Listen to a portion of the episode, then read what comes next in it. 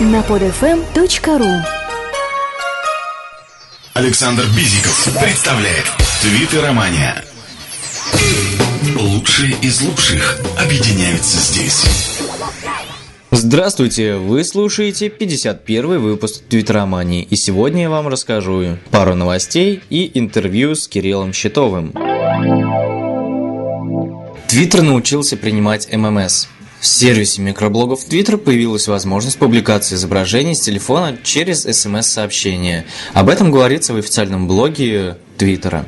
В связи с ограничением сервиса в 140 символов на сообщение в ММС вы сможете писать сообщения только на 120 знаков, так как еще 20 будут э, заняты ссылкой на изображение. Публиковать видео и аудио файлы пока нельзя, к одному сообщению можно будет приложить только одну фотографию. И то, функция доступна не для всех операторов сотовой связи, а только для операторов которые находятся в США, Канаде, Великобритании, Италии, Бразилии. Но в блоге разработчиков говорится о намерении расширить число операторов, чьи абоненты смогут публиковать изображения через ММС. Таким образом, к сожалению, русские пользователи Твиттера не смогут публиковать сообщения с изображениями через ММС.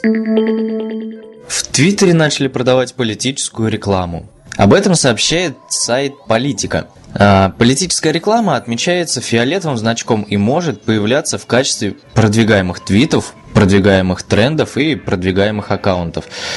Такая политическая реклама будет появляться в том числе и в результатах поиска внутри сервиса. Стоимость рекламы будет устанавливаться аукционом.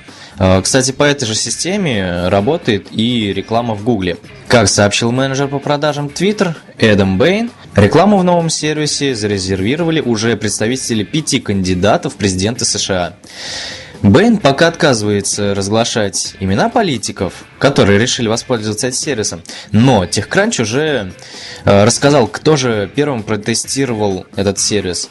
Им был, в общем-то, Мит Ромни – также Бэйн заявил, что продавать политическую рекламу в Твиттер решили потому, что политики так активно пользуются сервисом для продвижения своих идей.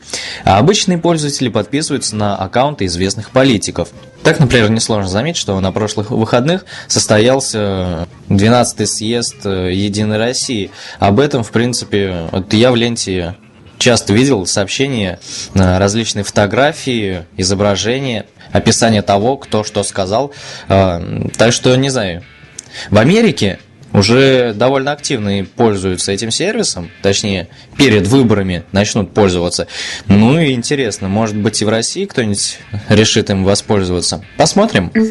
Раз зашла тема про политику, то когда я был на Селигере, э, приезжал к нам Кирилл Щитов, это депутат Мосгордумы, э, и мы с ним, в общем-то, поговорили о Твиттере. Итак, слушаем. Э, здравствуй, Кирилл. Привет. Я знаю, ты активно используешь Твиттер. Расскажи, для чего используешь и какие у тебя цели? Ну, у меня, у меня целей много, и используя Твиттер по-разному, да. Во-первых, я э, рассказываю в Твиттере о своей работе, о том, чем занимается городская дума московская, э, какие приняты были законопроекты, какие инициативы.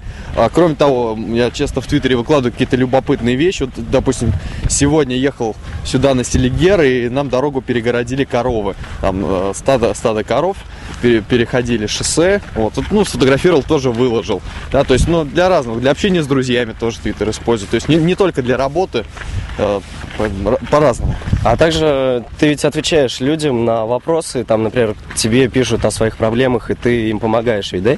Ну да, конечно, в Твиттере часто обращаются, либо что-то спрашивают, либо просто э, делятся какой-то проблемой, а уже дальше, там, я прошу человека какие-то, если нужны дополнительные материалы, прислать уже там по электронной почте пересылает, я делаю депутатские запросы, ну, и там все, что нужно, чтобы эту проблему решить. А, расскажи, пожалуйста, какой-нибудь интересный случай, вот, э, какой вопрос ты помог отрешить кому-нибудь человеку?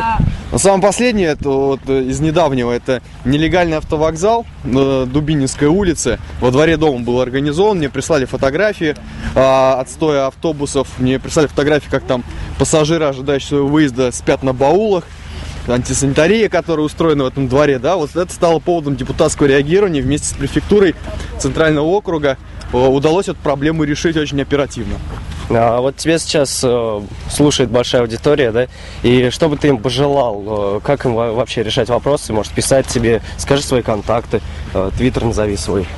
А, ну, пожелать могу всем удачи, успеха, здоровья и счастья. А, а, советую что? Советую, когда видите какую-то проблему, не проходите мимо. А, Постарайтесь ее решить, да, если не можете решить сами, значит, э, не замалчивайте, обращайтесь к представителям власти, обращайтесь к депутатам, ко мне в частности. А, Обратиться ко мне очень легко, меня можно найти ВКонтакте, меня можно найти в Фейсбуке, меня можно найти в Твиттере, э, в одно слово Кирилл Щитов, мой твиттер-аккаунт, Кирилл с двумя Л, а, Щитов SCH. А, У меня есть блог в живом журнале. А, Название совпадает с м, именем в Твиттере Кирилл Щитов, livejournal.com. По любым каналам коммуникации, пожалуйста, я всегда готов, почти что там, если только не сплю, то я всегда отвечаю. Э, Большое спасибо за интервью. На этом у меня все. С вами был Александр Бизиков. Слушайте меня, читайте меня. До скорых встреч!